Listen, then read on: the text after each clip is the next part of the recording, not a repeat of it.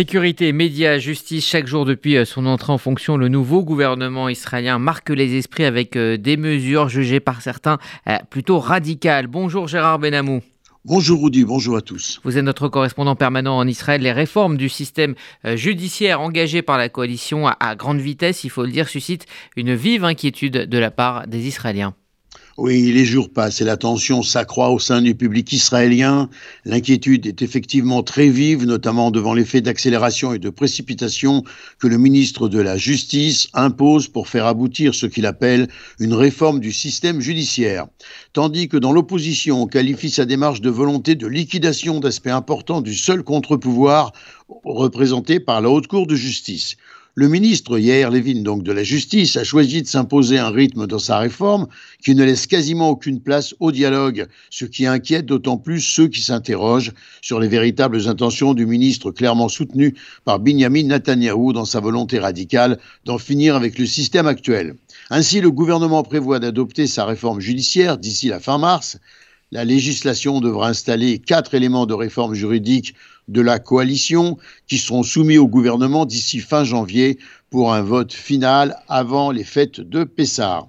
Les différents textes de loi constituant les quatre volets de la grande réforme prévue sont en cours d'élaboration et seront présentés à la Commission dans les semaines à venir.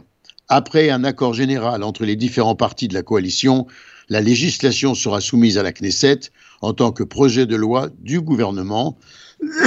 Pardon.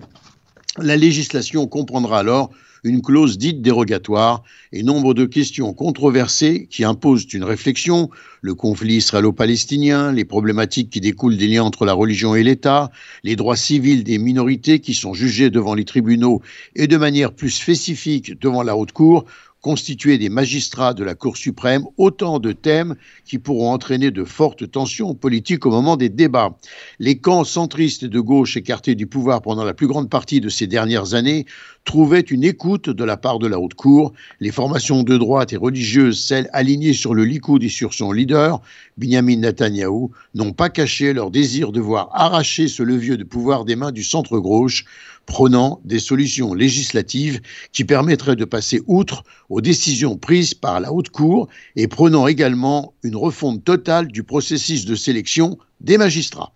Et donc dans ce contexte de réforme réalisée au, pas de course, hein, le ministre des Communications Shlomo Kari euh, a soutenu que la chaîne publique israélienne Cannes devait tout simplement être supprimée et que la radio de l'armée également devait être privatisée.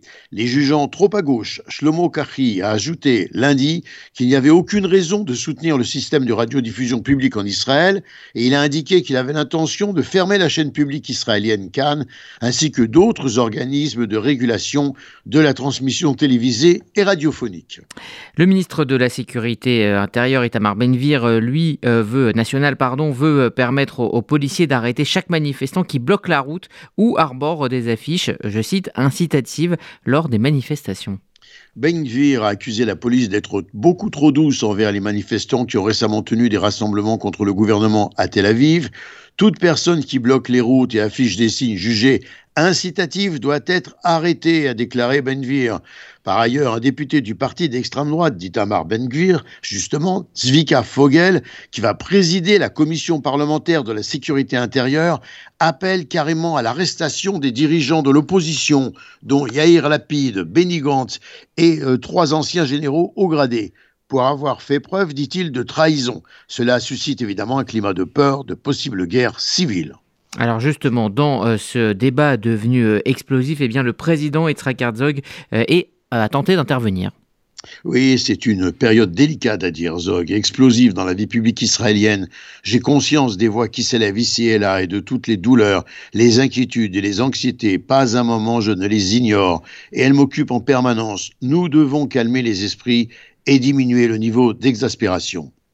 Et puis, euh, donc, une telle actualité à, l'intérieur du pays entraîne aussi une forte activité euh, diplomatique pour Israël. Oui, positive. Plus de 20 responsables israéliens se sont joints à la délégation dirigée par le ministre Alon Upshiz pour préparer le sommet des pays signataires des accords d'Abraham de l'Égypte et des États-Unis. Le comité directeur du Forum du Negev s'était réuni jusqu'à hier à Abu Dhabi pour préparer son deuxième sommet multilatéral prévu au printemps au Maroc. Gérard Benamou, direct de Tel Aviv pour RCJ.